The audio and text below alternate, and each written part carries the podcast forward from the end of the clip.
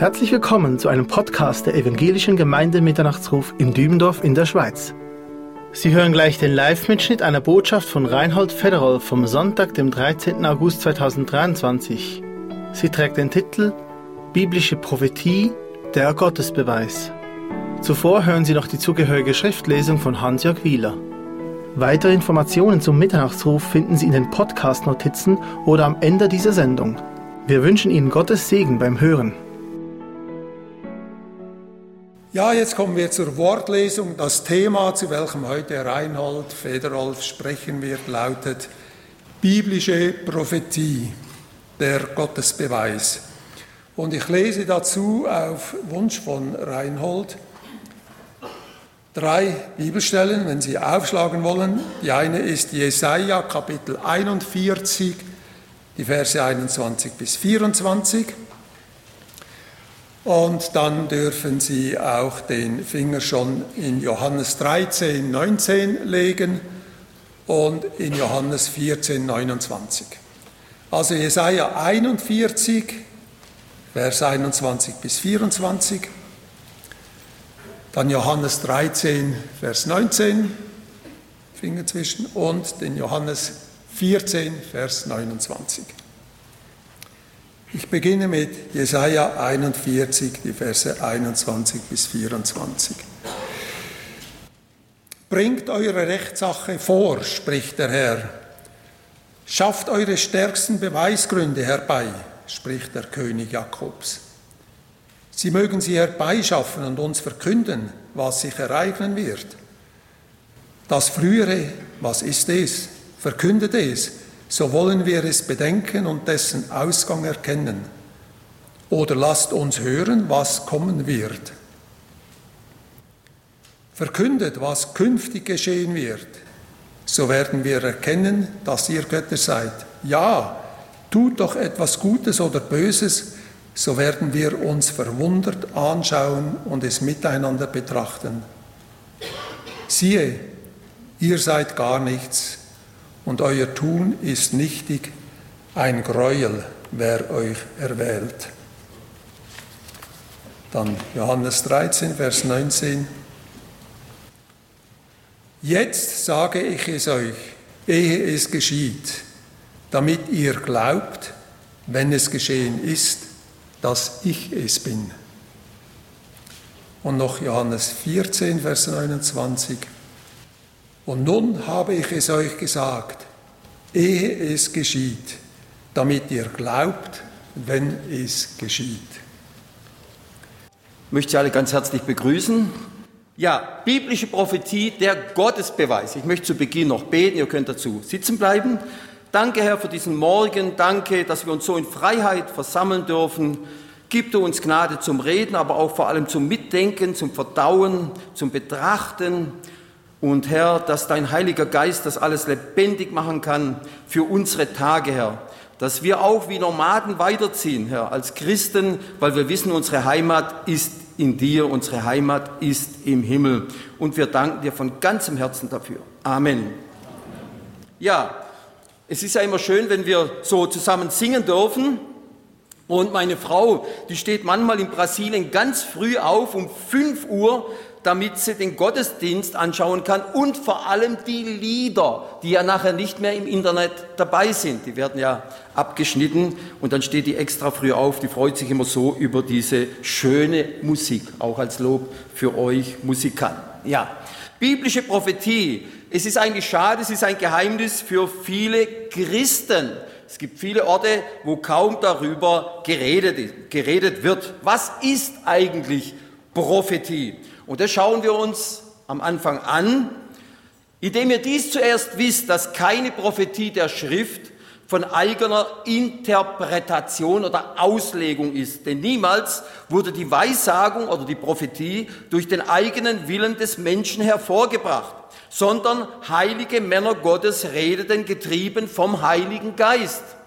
Also hier Petrus, der auch besonders äh, Prophetien weitergegeben hat, Offenbarungen, besondere Offenbarungen. Er sagt hier, es gibt nichts in der Bibel, das irgendwie durch Fantasie entstanden ist oder von anderen heidnischen, mystischen, mythischen Religionen übernommen wurde oder Ekstase oder was weiß ich sonst irgendwas, sondern getrieben vom Heiligen Geist. Und da schauen wir uns mal eine kleine Geschichte an, nämlich aus 1 Samuel 10, 2 bis 9 damit wir merken, was ist eigentlich biblische Prophetie. Da geht es also nicht um Wahrsagerei oder um Horoskop oder um irgend so etwas Ähnliches. Da geht es um die interessante Geschichte. Äh, es ist ein bisschen klein, ja, ich mache das normal nicht, dass ich das Dia so voll mit Text. Es ist diese kleine Geschichte, wo nämlich der Saul, der zukünftige erste König Israels, von seinem Vater losgeschickt wurde, weil sich einige Eselinnen verirrt haben. Die sind ausgebrochen, sind abgehauen und das war jetzt sein großer Auftrag, nämlich diese Esel wieder zurückzubringen. Da hat er dann einen Helfer, einen Freund dazu mitgenommen. Und dieser Helfer sagt ihm, siehe, es ist ein berühmter Mann Gottes in dieser Stadt. Alles, was er sagt, alles, was er sagt, das geschieht. Nun lass uns dahin gehen. Vielleicht sagt er unseren Weg, den wir gehen. Also wir gehen mal hin und wer weiß, er löst auch unser einfaches Alltagsproblem, nämlich mit den Eseln. Und Samuel nahm die Ölflasche.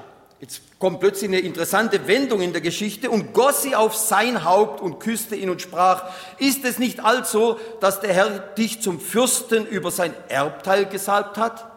Und jetzt kommt hochkarätige biblische Prophetie.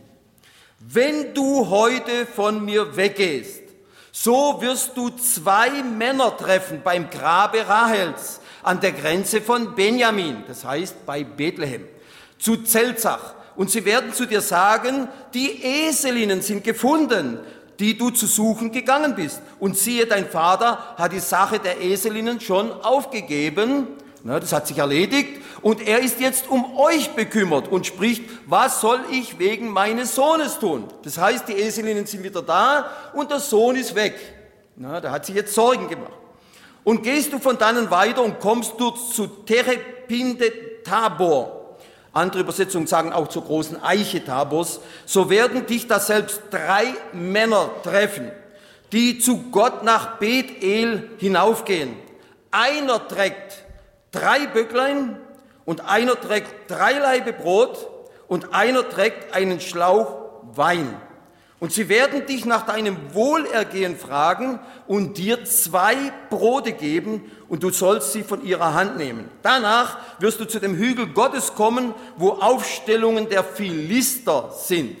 Und es wird geschehen, so wie du da selbst in die Stadt kommst, wirst du eine Schar Propheten, wirst du einer Schar Propheten begegnen, die von der Höhe herabkommen und vor ihnen her Harfe und Tambourin und Flöte und Laute und sie werden prophezeien oder weissagen.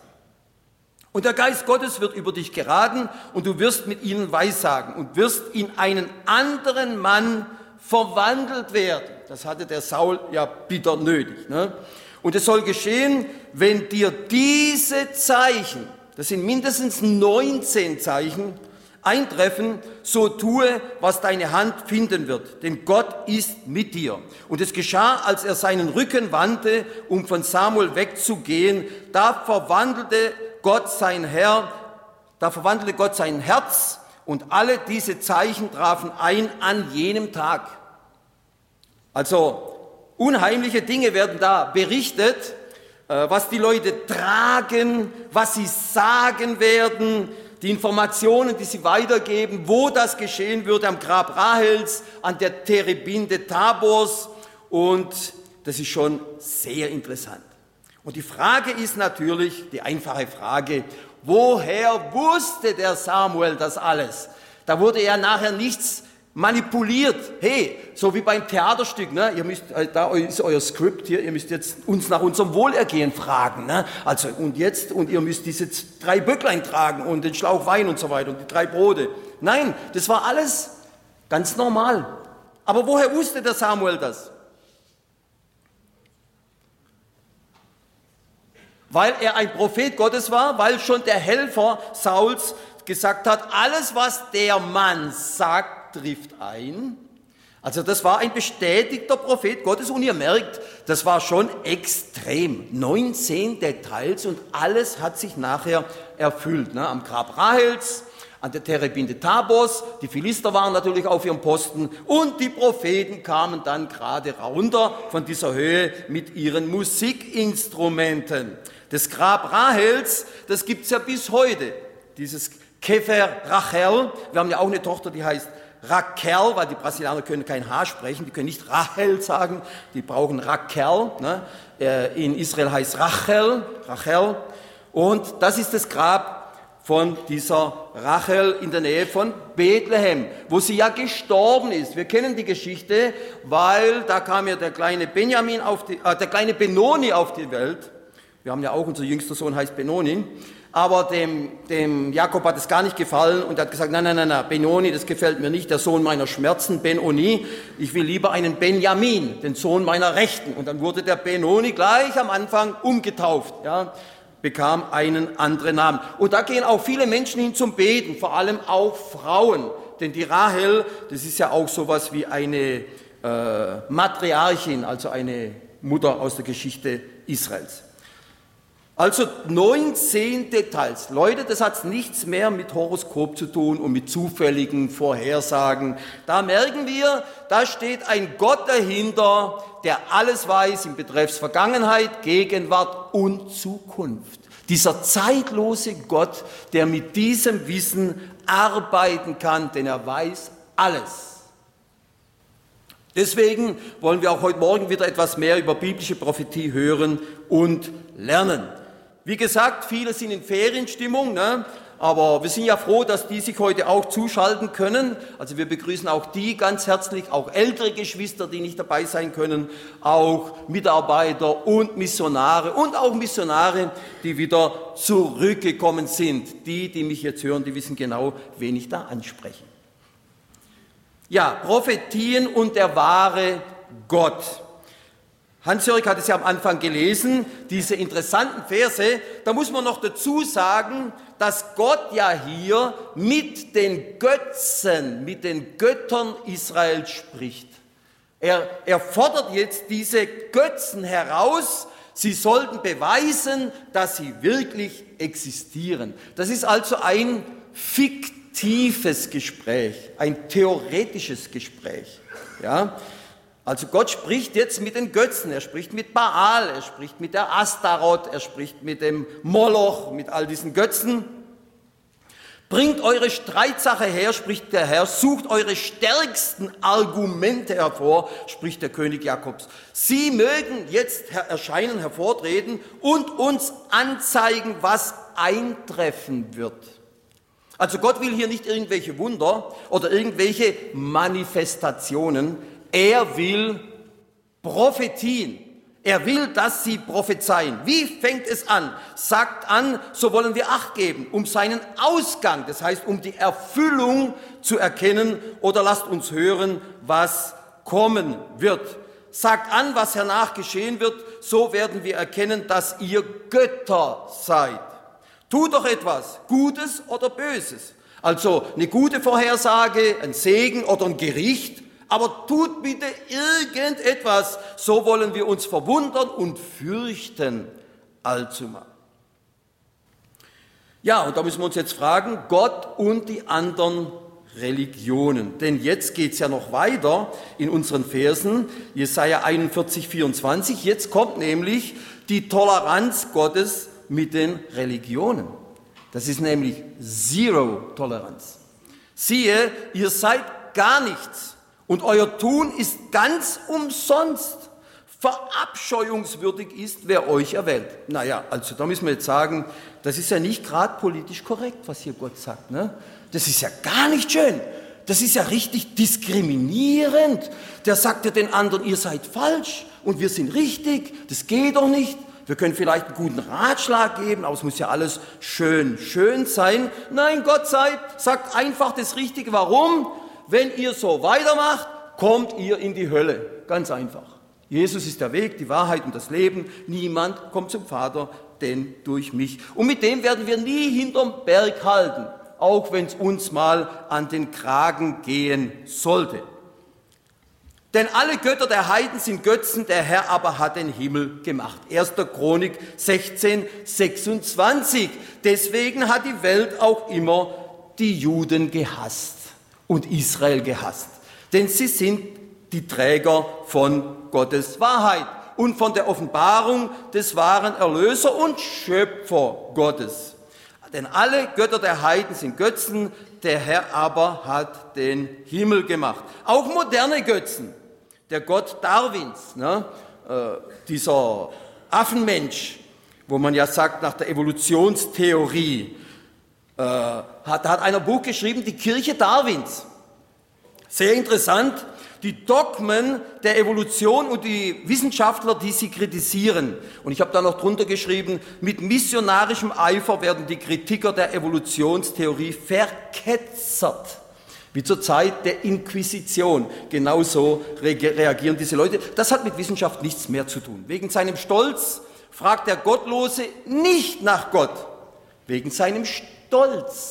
Und das ist eben das Problem, dass äh, Wissenschaftler und diese Leute, die sind oft sehr intelligent, haben ein gutes Gedächtnis, schwimmen oben, na, sind die Sahne von der Bevölkerung und drum dieser Stolz. Wegen seinem Stolz fragt der Gottlose nicht nach Gott. Sein ganzes Denken drückt es aus. Es gibt keinen Gott. Psalm 10, 4 obwohl das ja so wunderbar ist mit unserem Schöpfergott. Auch bei uns in Brasilien gibt es diese wunderbaren Vögel, nicht alle, aber die meisten, auch gerade diese Tangaren oder auch diese verschiedenen Marienkäferchen. Also unser Gott ist schon stark kreativ und manchmal auch etwas verschwenderisch. Es gibt sogar oben in der Mitte etwas für äh, die weibliche Ala, einen Pink-Marienkäfer. Ne, ist auch schön, interessant. Oder hier diese farbigen Frösche, Natürlich sind manche auch giftig, aber sie sind trotzdem fantastisch. Oder diese kleinen Meeresschnecken, es gibt also tausende von Meeresschnecken, da sehen manche wie oben rechts der zweite, ne, also ganz rechts der zweite, sieht aus wie ein kleines Häschen, ist aber eine Meerschnecke. Die sind alle unter Wasser. Oder eben auch wie diese ganzen Rifffische. Ich schaue mir diese Filme an, ne? äh, Diving, also Rifftauchen, und da sieht man diese Vielfalt dieser Fische und vor allem jetzt mit 4K und 8K, da schaue ich mir das an und dann sage ich, Mann Gott, bist du groß, bist du groß. Ne? Ist doch wunderbar. Und es das heißt auch, dass wir durch Betrachtung seine Werke erkennen, nämlich durch Nachdenken, sagen manche Bibeln. Also wenn wir das anschauen, dann sage ich mir oft, wie muss man doch, ich sage es jetzt wieder so, ne, äh, bescheuert sein oder irgendwo begrenzt sein, wenn man da sagt, die Evolution hätte das alles erschaffen. Gott wird ganz klar durch die Schöpfung wahrgenommen. Das sagt sogar äh, im Psalm 77, 6 steht, mein Geist muss forschen. Und das zeichnet den Menschen aus vor allen anderen Lebewesen. Wir forschen, ja, und wir können auch diese wunderbaren Dinge Gottes bis zum gewissen Punkt erforschen. Mein Geist, mein Verstand möchte verstehen, untersuchen, entdecken, nachdenken, enthüllen, sich anstrengen, um echt dahinter zu kommen. Und in der französischen Übersetzung heißt sogar, 1. Johannes 5,20, dass uns Gott einen Sinn gegeben hat, damit wir den Wahrhaftigen erkennen. Da heißt dann, er hat uns die Intelligenz gegeben, eine Intelligenz, um ihn zu erkennen. Also es heißt, es muss nicht immer so, so heißen, dass wir blind glauben, dass wir blind glauben. Ja? Dieses Wort äh, Dianoian in, in Griechisch heißt tiefes Nachdenken, Fähigkeit, Hinweise, Aufdrängen, Sinn, Bestimmung, volle mentale Aktivität. Also wir sind damit eingeschaltet. Deswegen Christen zum Denken bringen und Denker zum Glauben. Ganz wichtig. Ja, was bedeuten hunderte von Prophetien, die sich in Jesus erfüllt haben? Was bedeutet das? Unser lieber Bruder Roger Libi, ich zitiere ihn immer wieder, weil er hat schon große Verantwortung, ist ein großer Segen, eine große Autorität im deutschsprachigen Raum. Und der sagt hier ja Folgendes in seinem Buch, der verheißene Erlöser. Ist schon ein bisschen ein älteres Buch, aber das Thema ist super aktuell. Beim Durchlesen des Alten Testaments bekommt man einen tiefen Eindruck von der Sehnsucht und dem Verlangen nach einem kommenden Erlöser, dem Messias, der das Grundproblem des Menschen beseitigen und eine ewige Gerechtigkeit einführen sollte. Dieser verheißene Messias wird in den Schriften des Alten Testaments bis in kleinste Details beschrieben. Es handelt sich dabei um 330 erstaunlich genaue und äußerst differenzierte Prophezeiungen. In diesem Buch, sagt hier Roger Libby, soll geschichtlich beweiskräftig belegt werden, dass sich diese Prophezeiungen im historischen Jesus von Nazareth wortwörtlich erfüllt haben. Das Neue Testament zeigt, dass sich die messianische Prophetie im eigentlichen Sinn des Wortes, dass sie bewiesen werden kann, dass Jesus von Nazareth der prophezeite Messias ist. Das kann bewiesen werden. Es kann auch nicht genug betont werden, dass keine Religion außer dem biblischen Christentum eine solche Art der Beweisführung kennt. Mit dem kleinen Einschub, dass das natürlich auch zum Teil dem Judentum gehört. Das ist ja auch das Alte Testament, das nicht die Schriften Israels. Und da stecken ja diese vielen Prophezeiungen drin. Also diese 330 detaillierten Prophezeiungen. Und was ist die logische, die logische Schlussfolgerung für uns? Ja, wenn sich das so detailliert erfüllt hat, dann wird, wird sich auch alles andere erfüllen, was Entrückung angeht, was die sieben apokalyptischen Jahre angeht, was das glorreiche Wiederkommen oder Kommen des großen Königs angeht und natürlich auch das kommende Friedensreich. Ist ja eine Logik. Und das macht uns Mut. Wenn wir daran denken, dass Jesus ja, das wurde voraus prophezeit, dass er in Bethlehem geboren werden würde. Das war ja der Herodes, das war ja ein geistlicher Analphabet, der hat ja keine Ahnung gehabt. Und als da dann diese Weisen aus dem Morgenland kamen, ich rede jetzt so, wie es in der Bibel steht, dann, dann fragt der Herodes sofort, wo ist der geboren? Und dann kommen die Schriftgelehrten und die, die Spezialisten und die schütteln das sofort aus dem Ärmel, nämlich Micha 5.1 oder 5.2 je nach Sprache. Bethlehem, er ist in Bethlehem geboren. Die wussten das, da gab es keinen Zweifel und von dieser Jungfrau, dieses ganz besondere Zeichen in Jesaja 7,14 und uns ist ein Kind geboren, nämlich in Bethlehem, ein Sohn ist uns gegeben von der Jungfrau. Und die Herrschaft ruht auf seiner Schulter. Und er heißt wunderbarer Rat, starker Gott, Vater der Ewigkeit, Friede, Fürst. Ist schon schwierig, wenn man sich da rauswinden will. Ich denke jetzt an die, sag's mal so, an die Kinder Israels, an die Juden, wenn die das so lesen Leute, da muss man doch irgendwie an Jesus denken. Ne? Wunderbarer Rat, starker Gott. Da kommt also ein kleiner Bub in Bethlehem auf die Welt und der wird Mensch, wird als Mensch und als Gott beschrieben. Oder Jesus nach seiner Auferstehung trifft er ja zuerst die Emmaus-Jünger, dann nochmal die ganze Gruppe und dann sagt er ja, das sind die Worte, die ich zu euch redete, als ich noch bei euch war dass alles erfüllt werden muss, was über mich geschrieben steht in dem Gesetz Mose, den Propheten und Psalmen.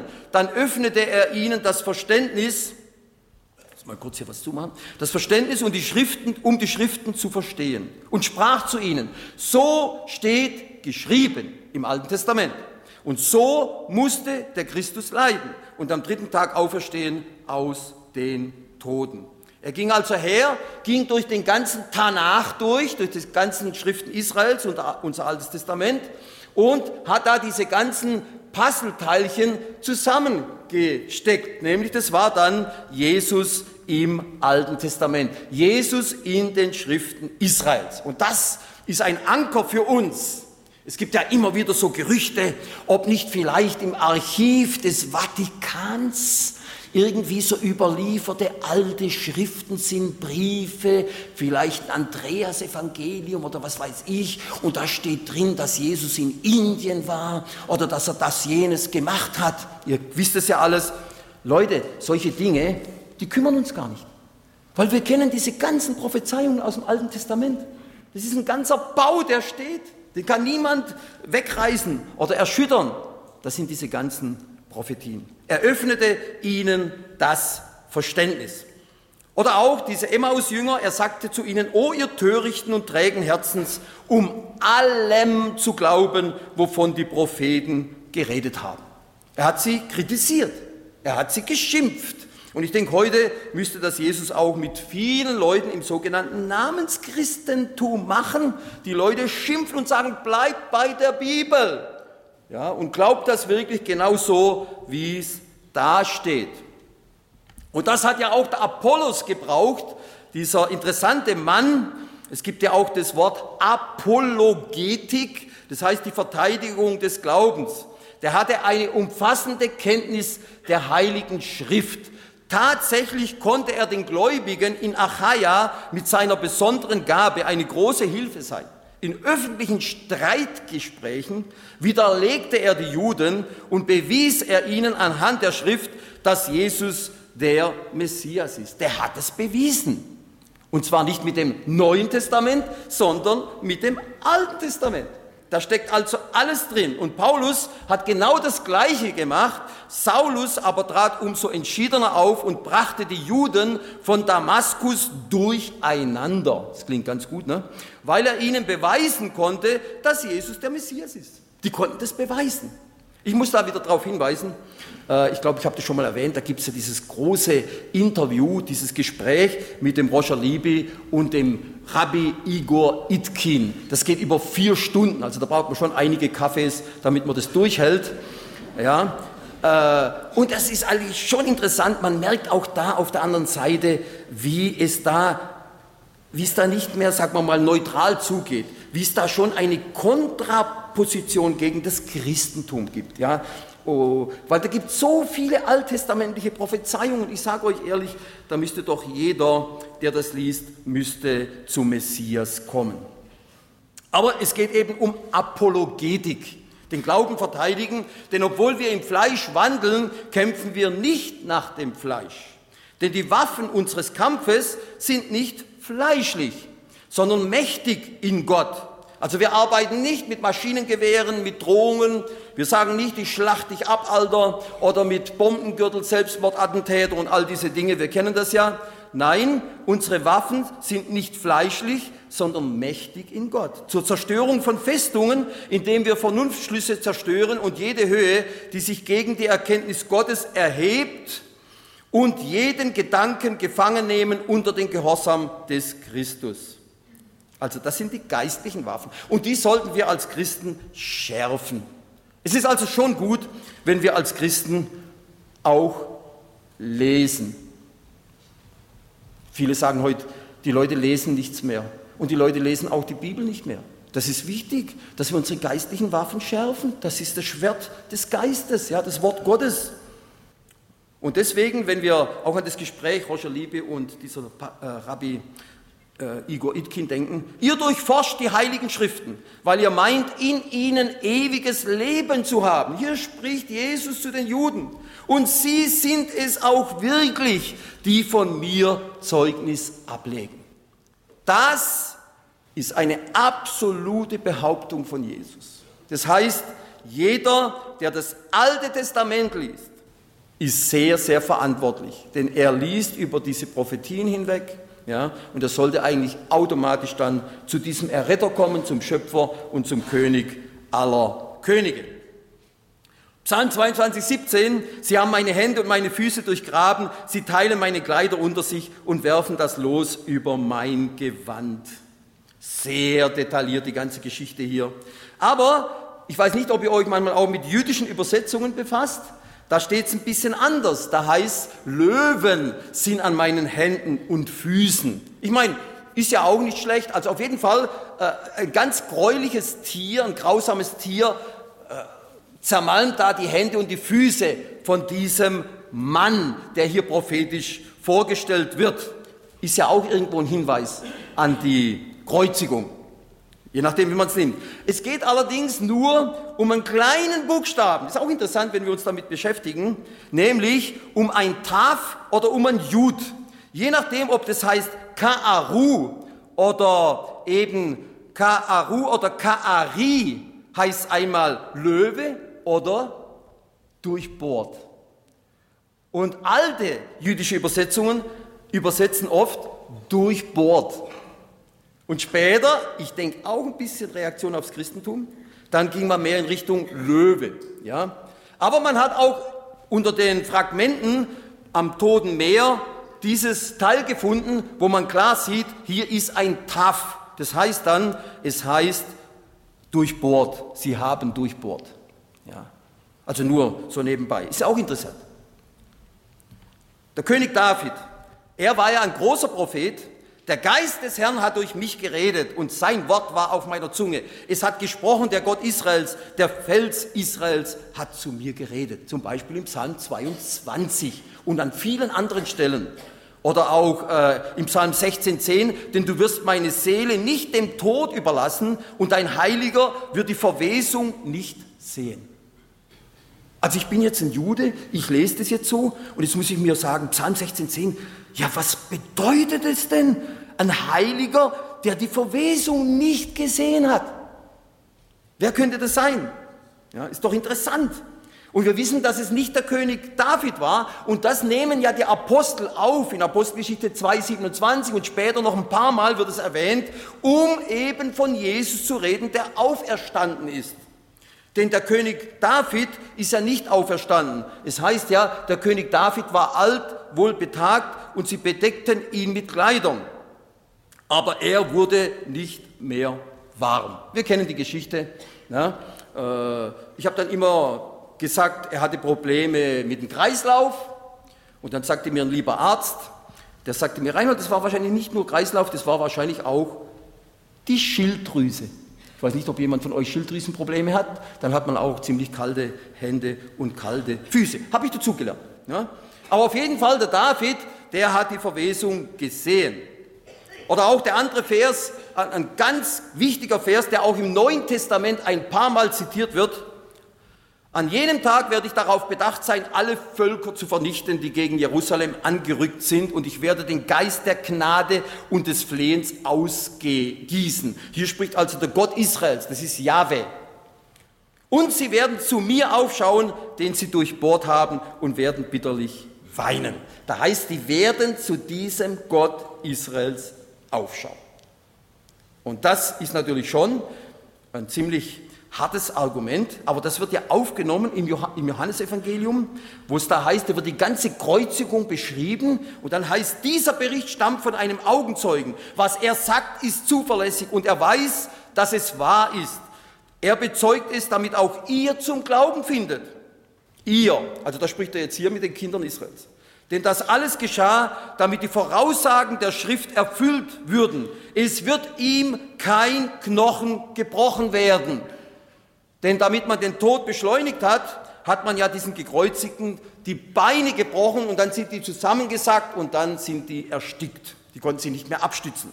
Und an einer anderen Stelle, sie werden auf den schauen, den sie durchbohrt haben. Und diese andere Stelle heißt Sacharja 12, 10. Immer wieder Sacharja 12,10, sogar in Offenbarung 1,7. Siehe, er kommt mit den Wolken und jedes Auge wird ihn sehen. Auch die ihn durchstochen haben. Also hier wird wieder Israel angesprochen. Und alle Stämme des Landes, die ganze Mischpoche, alle Stämme des Landes von Israel werden um ihn wehklagen. Ja, Amen. Also hier geht es in erster Linie um die Buße Israels. Je nach Übersetzung wird es manchmal etwas mehr internationalisiert, dann heißt alle Völker der Erde. Dann ist es so ein bisschen der jüdische Aspekt ist dann untergegangen. Aber hier geht es vor allem um die Buße Israels. Sie werden den durchstochenen Messias anschauen, diesen göttlichen Messias, der auf den Wolken des Himmels kommen wird.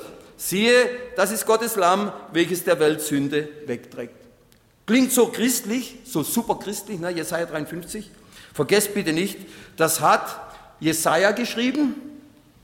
Der wusste nichts von der Gemeinde und der Johannes der Täufer hat es aufgegriffen, hat gesagt, schaut mal Leute, der, der jetzt hier vorbeiläuft, das ist das Lamm Gottes auf zwei Beinen. Das ist der, der die Sünde der Welt wegträgt. Das war ein Jude, der zu anderen Juden über einen jüdischen Vers im Alten Testament geredet hat. Absolut hundertprozentig jüdisch. Das kannten ja die Juden alle auch durch die ganzen Tieropfer. Das Lamm Gottes, Jesaja 53 somit eines der wichtigsten Kapitel. Ne? Das ist das Lamm Gottes. War ja auch interessant, dass kurz vor der Staatsgründung Israels dort in Qumran diese alten Schriftrollen gefunden wurden, oder sagen wir mal die ersten Schriftrollen, Da war ja auch die komplette Jesaja-Rolle dabei, siebeneinhalb Meter lang, wurde mindestens 200 Jahre vor Christus kopiert, also keine christliche Manipulation möglich.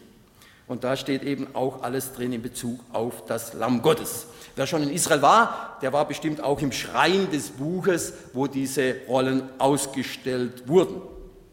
Und ich erinnere mich wieder an das Interview von äh, Roger Liebe mit dem Rabbi. Und er sagte immer, nein, nein, nein, nein, Jesaja 53 redet von Israel. Das redet von Israel. Stimmt auch zum, zum Teil. Aber interessant hier, als der Philippus diesen Kämmerer aus dem aus Äthiopien äh, in der Wüste gefunden hat, Gott hat ihn ja dorthin gelenkt, da wandte sich der Hofbeamte an Philippus mit der Frage, ich bitte dich, von wem redet hier der Prophet? Jesaja 53. Von sich selbst oder von einem anderen? Also der hat damals nicht gesagt, das ist Israel. Der hat sofort gemerkt, Jesaja 53 redet vor allem von einer Person. Von einem, der als Sühnopfer für das Volk sterben würde. Israel, wenn das Israel wäre, die können ja nicht für sich selber sterben. Ich sage es jetzt mal so ganz, ganz logisch, ne, ganz einfach. Und er hat es sofort gemerkt. Da tat Philippus, Philippus seinen Mund auf und verkündigte ihm, indem er an dieses Schriftwort anknüpfte, das Evangelium von Jesus. Oder wie Jesus auch sagte, Abraham, euer Vater, sah meinen Tag und freute sich. Ja, wo es ja hieß, Yahweh, Jireh, Gott wird versorgen. Abraham hat ja damals einen Widder bekommen, der da festgesteckt war in der Hecke. Und, aber das war ja schon der Hinweis auf das Lamm Gottes, wo Gott dann, ich meine, wenn man die Geschichte liest, dann müsste man ja sagen, ist ja schrecklich. Gott verlangt von Abraham, dass er seinen Sohn abschlachtet. Was ist denn das für ein grausamer Gott aus dem Alten Testament? Na, sagen ja viele, auch moderne Theologen.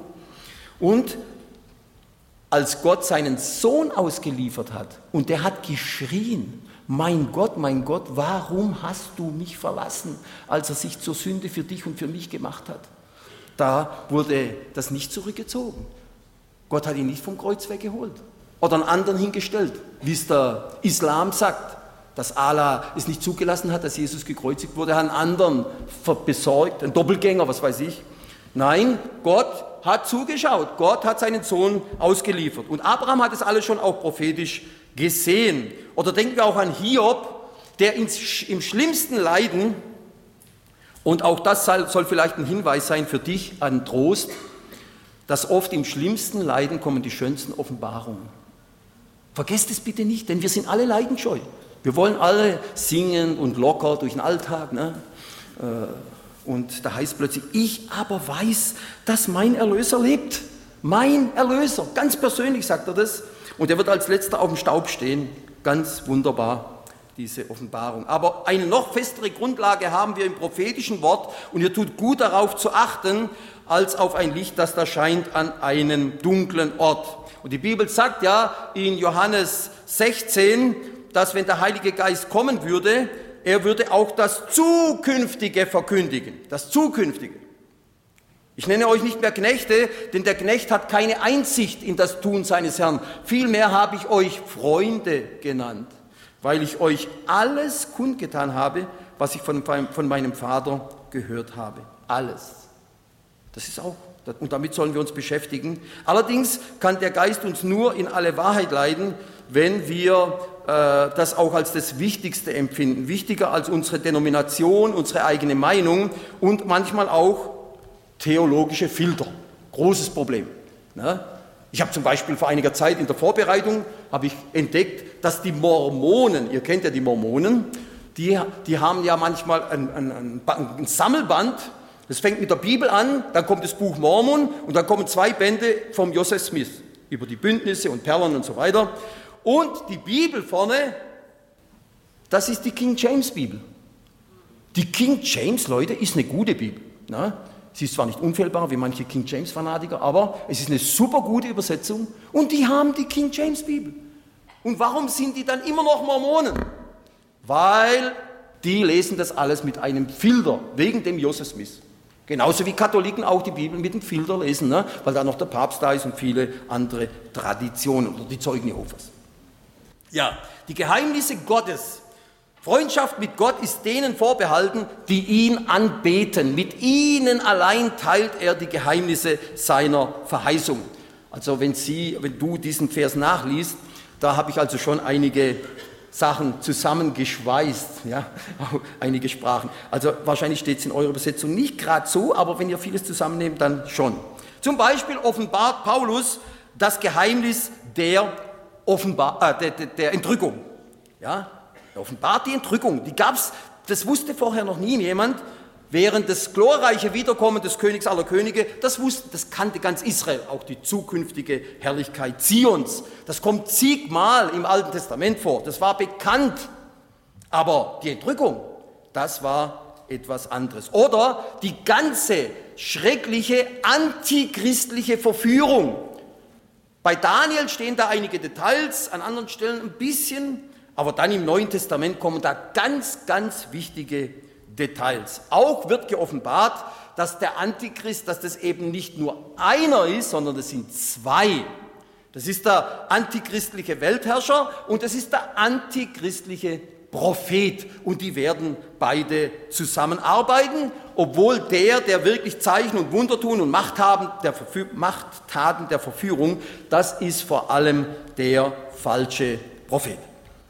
Ja, und die Bibel macht uns Mut und sagt, dass in der Endzeit, zur letzten Zeit, wird sich die prophetische Erkenntnis vermehren.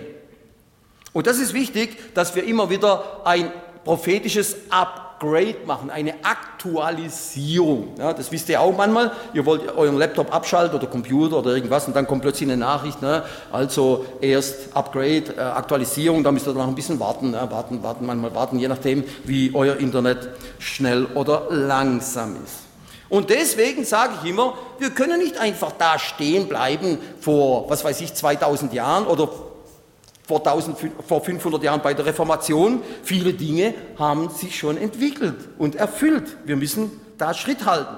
Deswegen sollte unsere Bibel auch dementsprechend groß sein. Also ich rede jetzt nicht nur von einer Elberfeld mit Großschrift. Ne? Ihr wisst ja, je älter man wird, je lieber hat man Bibel mit Großschrift. Ich weiß nicht, ob es euch auch so geht oder ihr müsst so. Ne? Ne? Äh, also es geht ja nicht um die Größe der Bibel, wenn ich das sage, sondern es geht um die Größe von dem, was hier drin ist. Ja, was, was hier drin ist, nämlich Bibelwissen.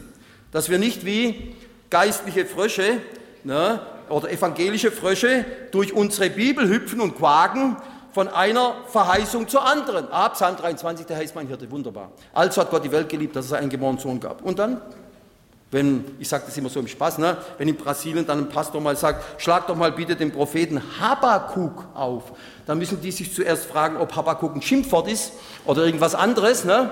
Oh, und vor allem dann geht's blättern. Ne? Und wenn man dann ganz verzweifelt ist, ne? ganz verzweifelt, dann macht man so und tut so, wie wenn man ihn gefunden hätte. Ja? Ihr kennt es ja. Beobachte ich oft, ja. Und da sagt der Herr Jesus noch was ganz Interessantes zum Nikodemus. Wir kennen da meistens nur das eine Wort. Äh, wichtig ist, dass man von neuem geboren wird. Stimmt ja auch. Aber er sagt hier noch was anderes. Ihr glaubt ja nicht einmal, wenn ich über Dinge rede, die hier auf der Erde geschehen, also sichtbare Dinge. Wie wollt ihr mir dann glauben, wenn ich euch sage, was im Himmel geschieht? Also unsichtbare Dinge. Darum geht's. Deswegen wurde auch am Anfang, habe ich diese Verse lesen lassen, denn da heißt ja, Ehe es geschieht, habe ich es euch gesagt, dass wenn es geschieht, ihr glaubt, dass ich bin. Ich Jahwe, ich bin, ich Gott.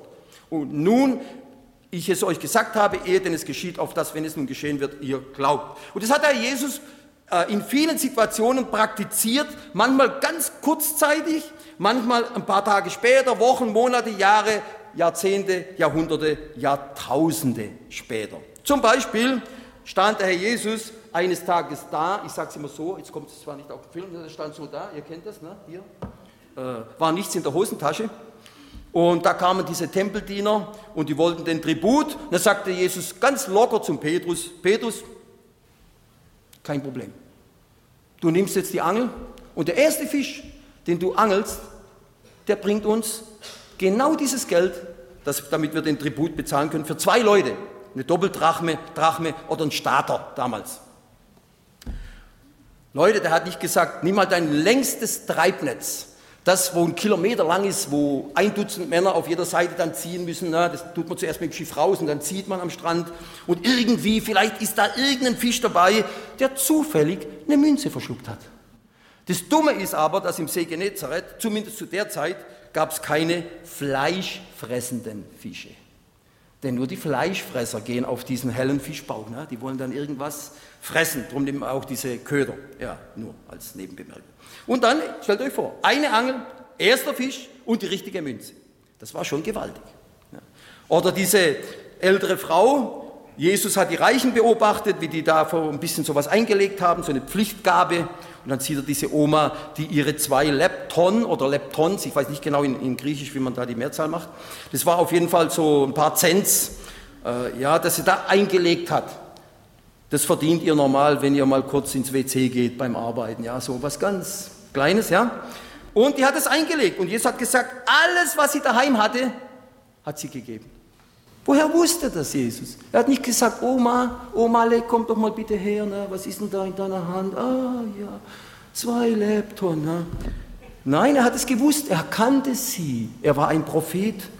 Oder als er die Leute, diese Tausende von Leuten, sich im Kreis hat setzen lassen und da waren ja nur fünf Brote und zwei Fische da. Es ist ja interessant, dass das extra berichtet wird von diesem Bub.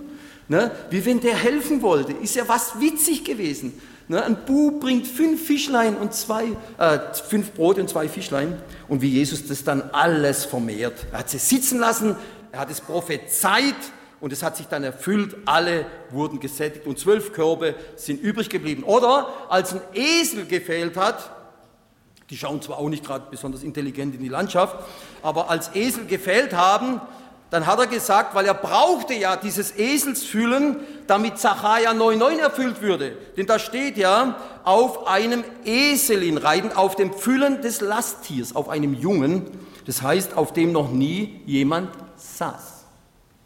Und ich frage dann die Brasilianer immer im Nordosten, da gibt es ja noch viele Esel, und dann sage ich kann, ich, kann ich einfach auf den Esel draufspringen und der, der folgt mir dann, dann machen alle Leute schon so. Na, das geht nicht. Und Jesus hat es gemacht. Und er hat sogar gesagt, geht in das Dorf, dort stehen diese zwei Esel, das Muttertier, das Füllen, und wenn die Leute das und das sagen, dann antwortet dies und jenes. Genau wie bei Samuel. Ganz konkrete Prophezeiung. Oder auch als der Tag des Messias prophezeit wurde. Eine ganz wichtige Sache, die ging ja über 483 Jahre. Ich werde da jetzt nicht viel drüber sagen, denn unsere Zeit rast ja wieder davon. Aber ganz wichtig, denn die Bibel sagt mehr oder weniger, dass diese 483 Jahre sich genau erfüllt haben, als Jesus auf dem Eselsfüllen in Jerusalem eingeritten ist, am Tag des Messias. Und das hat ja bei Nehemia angefangen, als die Erlaubnis gegeben wurde, Jerusalem wieder aufzubauen. Also ganz interessant. Und von diesen 70 Jahrwochen Daniels, darum geht's ja, da fehlen eben noch sieben Jahre. Ich sage das jetzt auch allen, die uns vielleicht zuhören, die sagen, da fehlt gar nichts mehr. Es gibt ja Leute, die haben andere Meinung, ne? die sagen, nein, nein, das hat sich schon erfüllt und so. Oder es fehlen nur noch dreieinhalb Jahre. Und das sage ich dann, warum kommt dann in der Bibel, in der, in der Offenbarung, kommen diese Zeitbezeichnungen vor? Eine Zeit, zwei Zeiten, eine halbe Zeit, 42 Monate, 1260 Tage kommen öfters vor. In einem anderen Vortrag habe ich da die ganze Liste. Und es ist immer die Hälfte von sieben Jahren. Und dann können natürlich die Leute, die an diese sieben Jahre nicht mehr glauben, an diese 70. Jahrwoche, die können mit dem nichts anfangen und müssen das allegorisieren und symbolisieren. Ist ja logisch. Ne? Aber für uns ist das eine Bestätigung. Aha, nach der Entrückung wird die Geschichte, die Heilsgeschichte Israels fortgesetzt. Denn Israel wird ja bis zu seiner Buße geführt. In den 70 Jahrwochen wird ja erwähnt, dass alles versiegelt wird, dass alles abgeschlossen wird am Ende dieser 70 Jahrwochen Daniels, die ganze Erlösung Israels. Ja, und das sagte auch der Herr Jesus. Und wie er näher kam und die Stadt sah, weinte er über sie und klagte, wenn du doch, und da kommt es jetzt auch auf die Bibelübersetzung an, an diesem deinem Tag Das war der Tag des Messias nach 483 Jahren. Erkannt hättest, was zu deinem Frieden dient, aber er sagt dann noch, nun aber ist es vor deinen Augen verborgen. Und deswegen kam dann auch die Hanna, diese Prophetin, und da heißt dann, sie sprach zu allen, die auf die Erlösung Jerusalems warteten. Erlösung Jerusalems ist ein messianischer Begriff, ein Term, und da geht es also um das Kommen des Messias. Da gab es also eine ganze Gruppe, die der Bibel wortwörtlich geglaubt haben und die haben gewusst, die Zeit ist reif. Der Messias muss auftauchen, er muss sich offenbaren. Und deswegen nahm ja dieser Simeon, dieser schon sehr alte Mann, kurz vor seinem Ableben, nahm dann dieses kleine Baby und sagte, jetzt kann ich in Frieden sterben. Oder auch der Hahn, ihr kennt das ja, wo Jesus sagte, der Hahn wird nicht krähen, bevor du mich dreimal verleugnest. Also der Herr Jesus hatte bestimmt keinen abdressierten Hahn, ne, wo er dann vielleicht so gemacht hat oder was weiß ich, ein Zeichen ne, und dann hat er, hat er gekräht. Nein, der Herr, er ist der Herr über die Schöpfung, der Herr des Universums, der Herr über die Tiere. Hat er ja gezeigt, als der Petrus diesen Fisch gefangen hat mit der Münze. Und die Frage ist natürlich auch, verleugnen wir Jesus auch? Ja, es gibt auch manchmal kritische Situationen in unserem Leben. Und etwas südlich vom Tempelberg, da war ja dieser Hof vom hohen Priester und da wurden diese äh, Statuen gemacht und hingestellt, wo eben Petrus Jesus vor der Magd verleugnet, also einmal verleugnet. Oder stellt euch vor, der Herr Jesus sagt plötzlich, denn wie der Vater die Toten zum Leben erweckt, so gibt, er auch den so so gibt auch der Sohn das Leben, wem er will. Das ist eine Prophetie auch. Und, ich sage das mal so, das ist jetzt hier entweder Gotteslästerung oder Jesus ist Gott. Denn er sagt hier, wie der Vater den Toten das Leben gibt, so gibt auch der, auch der Sohn, er macht sich hier Gott gleich, das Leben, wem er will. Das ist eine harte Stelle. Und das wollte er dann ja auch. Und hat er ganz bewusst, ihr kennt doch die Geschichte aus Johannes 11 äh, steht es, glaub, dass er extra noch auf dem Weg gezögert hat, kam erst nach vier Tagen an, hat gesagt, der Lazarus ist gestorben und es ist gut, dass er gestorben ist und ihr werdet die Herrlichkeit Gottes sehen. Dann kamen die zwei Schwestern und haben gesagt, Jesus, jetzt ist zu spät, wärst du doch früher gekommen. Wir haben dir doch vorher schon jemand geschickt, du hast doch gewusst, jetzt ist zu spät. Und dann sagte Jesus, ich bin die Auferstehung und das Leben. Und dann hat er den Lazarus auferweckt. Bis heute kann man dieses Grab in Bethanien besichtigen also vom Tod zum Leben. Oder er in Naim, als dieser Sohn der Witwe, der Witwe rausgetragen wurde auf der Bahre, ging er hin, ne? der Sohn gibt das Leben, wem er will. Und dann hat er den auferweckt. Oder dieses Mädchen, Talita Kumi. Und dann ist die Talita, dieses Mädchen, wieder lebendig geworden. Eine Hoffnung weit über das Grab hinaus. Denn er sagt sogar, wer, wer lebt und an ihn glaubt, wird nicht sterben. Und ich frage mich manchmal, was heißt das, Jesus? Ich, wir sehen doch dauernd Leute, die gestorben sind. Ja, wer lebt und an mich glaubt, wird nicht sterben ewiglich. Also erstens mal klar, dieser ewige Tod, die ewige Verdammnis, aber das andere ist auch, wir sehen oft nur, der Mann hat einen Herzinfarkt na, und ist jetzt umgekippt und tot und so, aber wir sehen jetzt nicht, was danach passiert ist. Denn danach ist dieser Mensch, die Frau oder der Mann, ist sofort beim Herrn. Und da wissen wir gar nicht, inwieweit wir das überhaupt realisieren. Also Jesus sagt, wir werden nicht sterben. Also ich gehe dem noch nach und so, aber es ist auf jeden Fall was ganz Wunderbares. Oder auch die Verleugnung vom, vom Judas mit dem Kuss dort im Garten Gethsemane, hat er ja auch ein paar Mal vorausgesagt. Er hat gesagt, Vater, ich habe keinen von denen verloren, die du mir gegeben hast. Nur den Sohn des Verderbens, den Verräter. Einer ist ein Teufel. Und es war ja dort im Garten Gethsemane. Bis heute werden dort die alten Ölbäume gezeigt als der Ort, der traditionell angezeigte Ort. Hinter dem Tempelberg, da wo dieser blaue Pfeil ist, der Garten Gethsemane, rechts oben der Ölberg.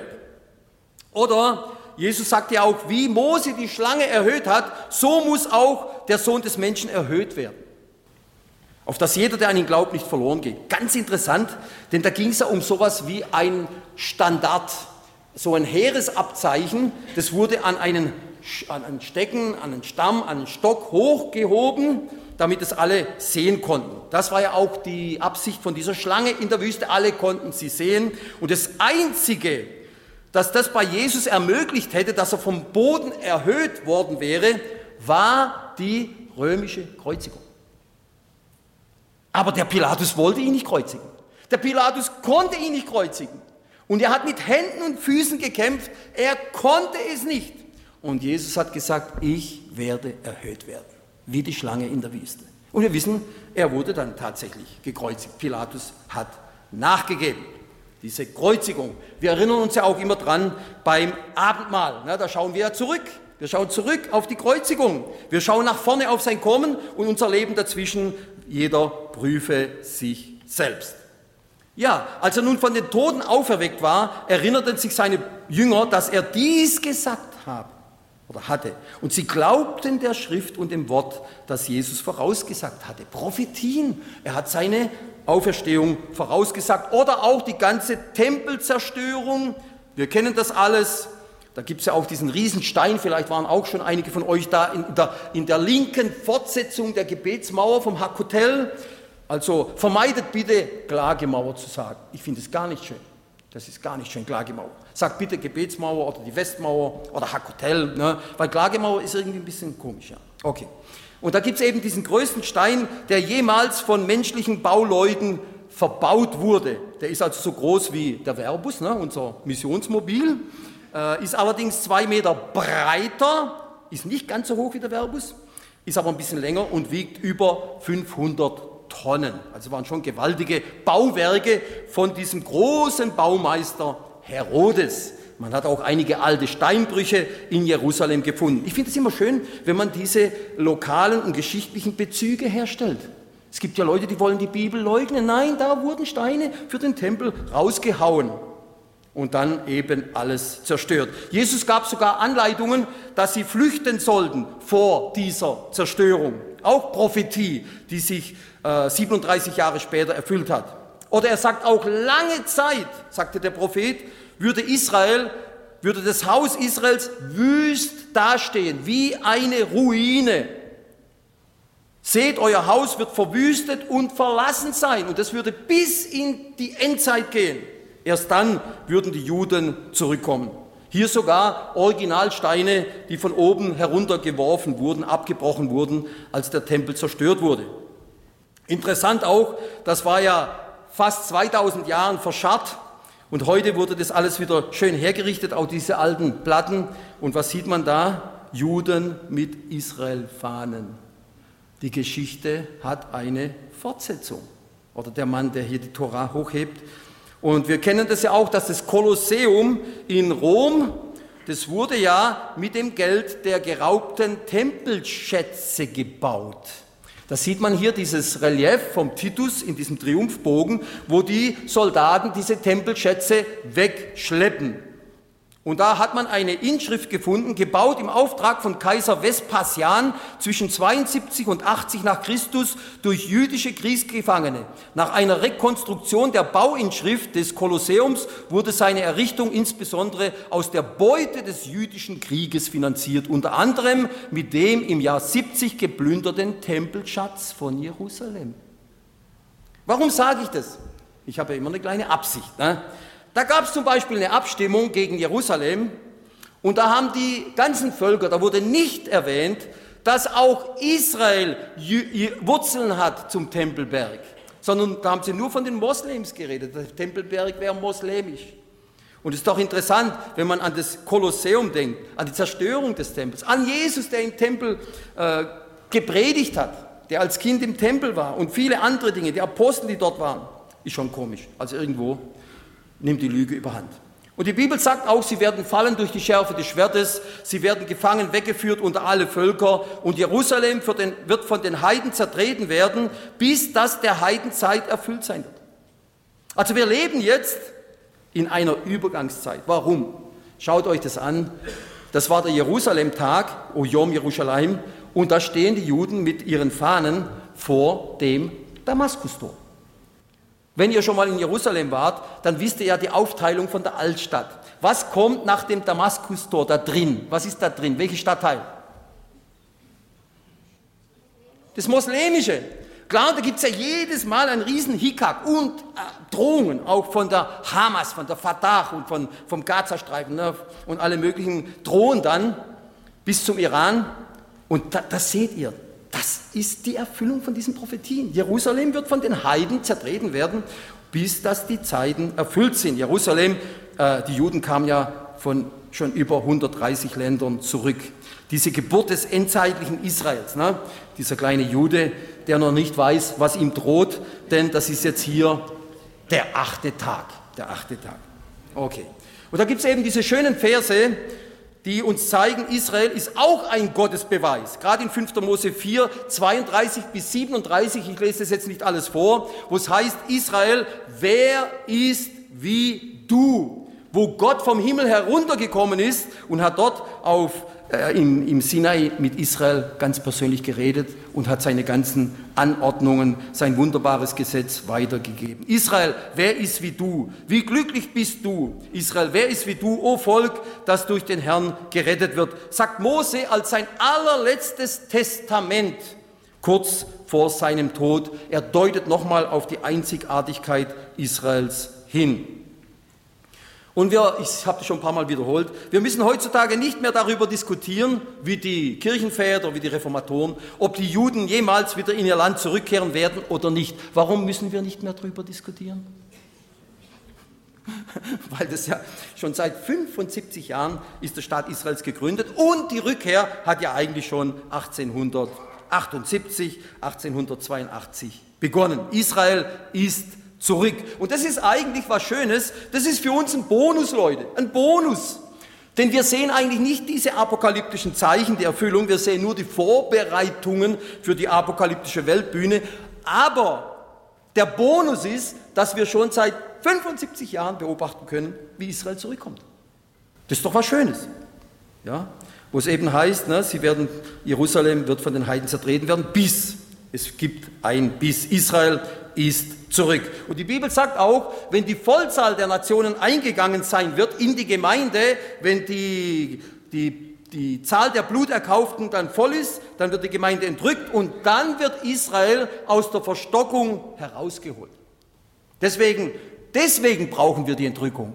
Und deswegen ist es auch so, Gemeinden und Kirchen, die Israel nicht sehen, die sehen auch keinen Sinn hinter der Entrückung. Die reden auch nicht von der Entrückung. Die reden auch nicht von einem Friedensreich. Weil für uns ist das alles ganz, ganz wichtig, denn das sind Verheißungen Gottes. Heute lebt Israel in einer Art Übergangszeit und muss noch bis zur Entrückung der Gemeinde und dem Ausreifen des Bösen warten. Wir wissen ja, während in den sieben apokalyptischen Jahren die Welt schrecklich gerichtet wird, dann in der großen Trübsal der Zorn Gottes ausgegossen wird, wird Israel gegen die Wand gedrückt, bis sie dann nach dem Messias schreien. Das ist eigentlich eine positive Entwicklung in Israel eine ganz andere Entwicklung. Aber wir sehen heute, Jerusalem ist ein Taumelbecher. Die Geburt des endzeitlichen Israels hat die ganze Welt und vor allem den Nahen Osten total durcheinander gebracht. Ja, ich sag's mal so, ich würde auch ein bisschen mich kurz schließen, wenn ich jetzt denke, was ist denn los, Alan?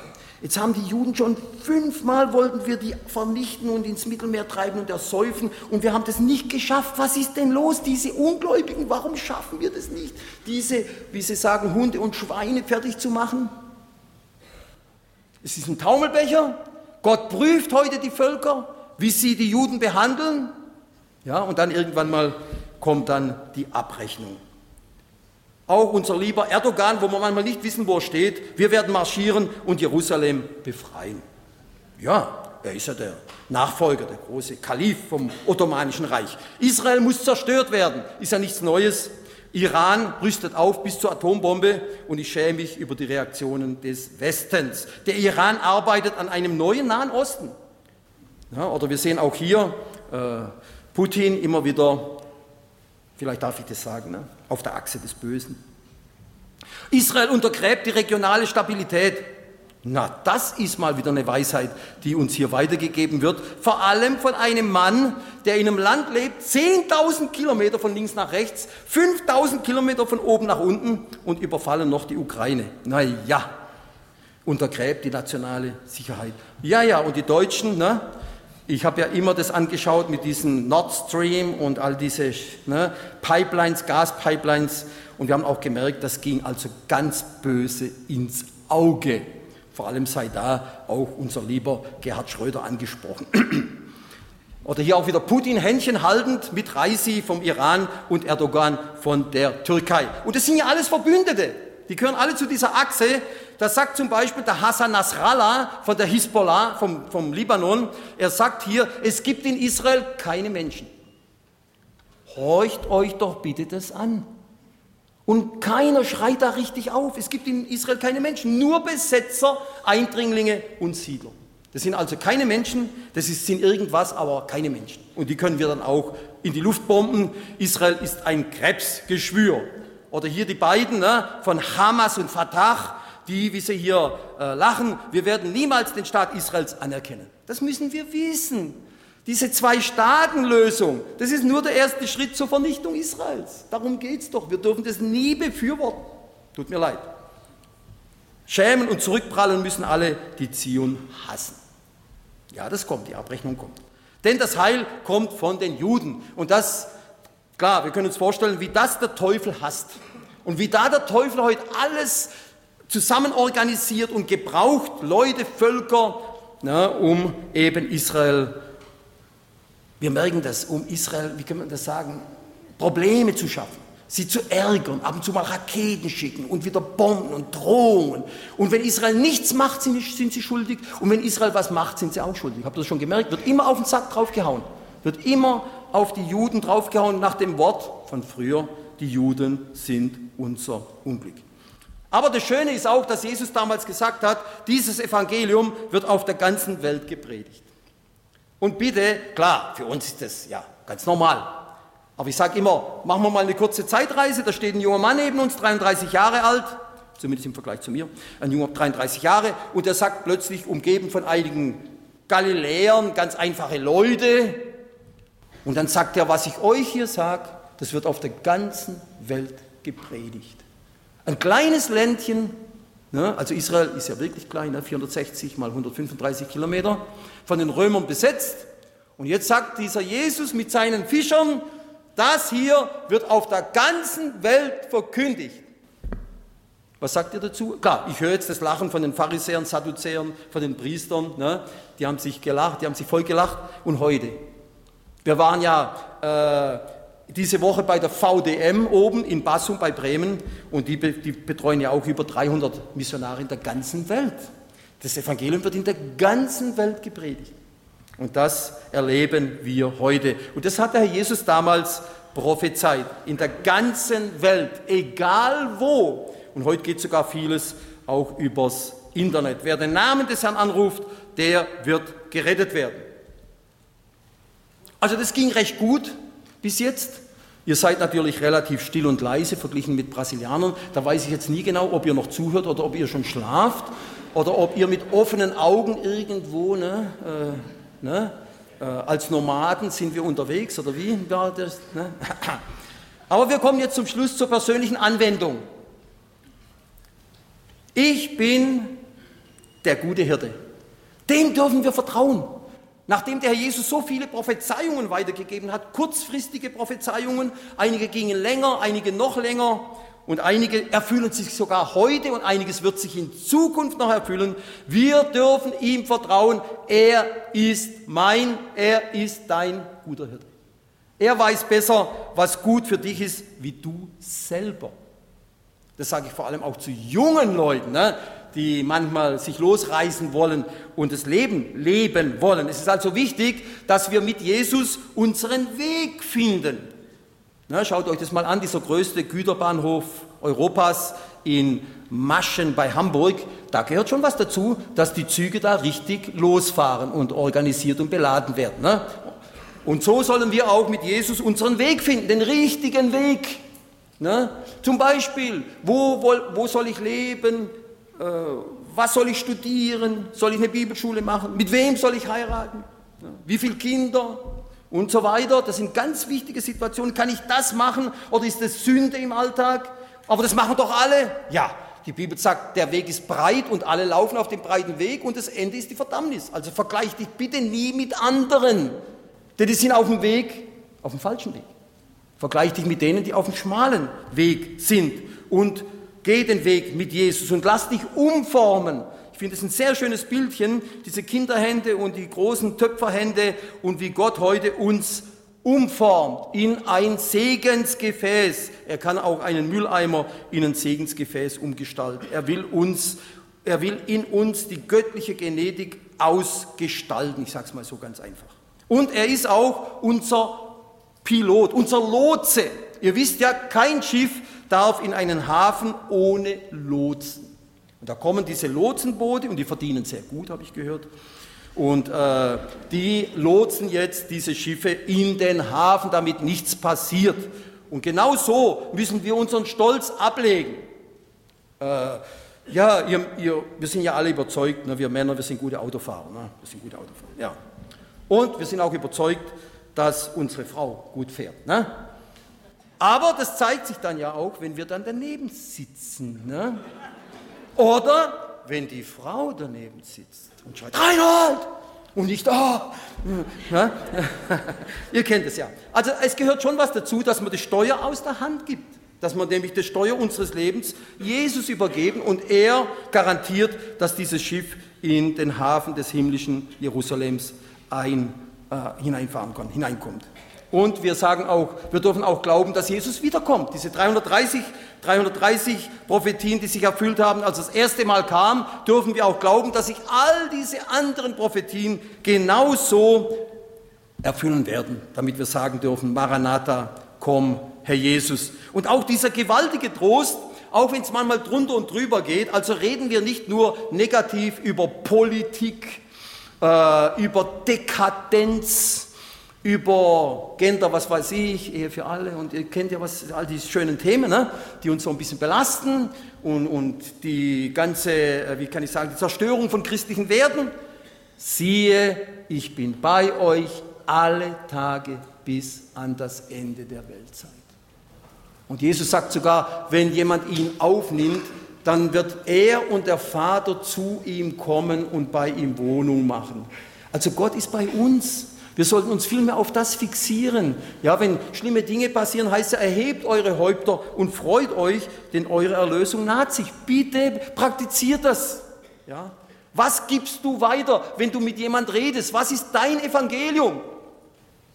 Vielleicht immer noch Verschwörungstheorien, was weiß ich, ich will jetzt da nicht ins Detail gehen oder irgendwas Negatives, was wir äh, in den letzten Jahren erlebt haben, ob da immer noch welche wiederkäuen, oder reden wir wirklich von Jesus, unser Evangelium? Er, der bei uns ist. Also wozu Prophetie?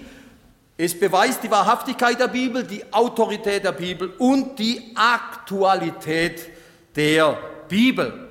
Die Prophetie beweist, die Bibel ist Gottes Wort und wir dürfen Jesus vertrauen und den Propheten.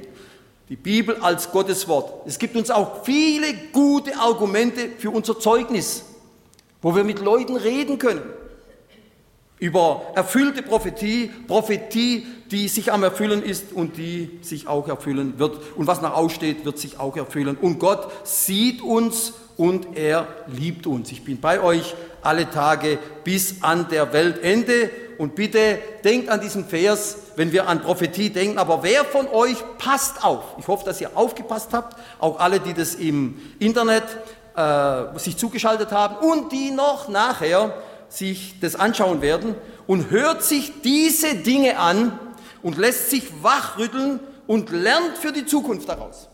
Das soll unser Verhalten als Christen bestimmen, dass wir die Flinte nicht ins Korn werfen, sondern wirklich auf Jesus warten und wissen, alles erfüllt sich. Ja, ich lasse, das ist eigentlich das letzte Bild. Also bitte äh, fahrt fort für uns zu beten, wenn wir wieder in Brasilien sind. Denn wir werden als Nomaden wieder weiterziehen. Ich sage ja immer, wir sind jetzt fast 50 Jahre dabei, aber viele kennen uns nicht. Warum? Weil der Missionar eben nur ab und zu mal auftaucht wie ein Komet. Er leuchtet auf Und dann ist er wieder weg. Aus den Augen, aus dem Sinn. Bitte denkt auch weiter an uns, betet für uns, denn äh, auch nach 50 Jahren ist es für uns sehr schwer, wieder in Brasilien einzuleben. Denn für uns ist es so, wir kommen aus dem Land des Überflusses. Also so empfinden wir das. Ihr vielleicht nicht so. Dann kommt mal eine Zeit lang zu uns nach Brasilien, kommt wieder her, dann merkt ihr, wie gut ihr lebt. Ja? Und wir müssen jetzt wieder in ein Land, vor allem, wo du theoretisch nie weißt, wann du überfallen werden kannst. Das ist schon mal eine Sache, die ist nicht so angenehm, die nagt auch irgendwo an uns. Natürlich verkraften wir das und verarbeiten das, aber das sind alles Dinge und auch der ganze Krach, der Lärm und der Dreck und, und die Unsicherheit. Betet bitte für uns und ich möchte zum Schluss noch beten. Ihr dürft dazu sitzen bleiben und nachher macht der Hans-Jürgen weiter. Macht den Schluss und wir singen dann auch noch. Herr, wir danken dir für diesen Sonntagmorgen. Danke für dieses zentrale Thema. Biblische Prophetie, der Gottesbeweis. Und wir wissen nach Schätzungen, dass 28 Prozent der Bibel Prophetie ist. Viele, viele, hunderte von Prophetien im Alten Testament haben sich schon erfüllt, wie zum Beispiel Israel, 400 Jahre in Ägypten und andere Dinge.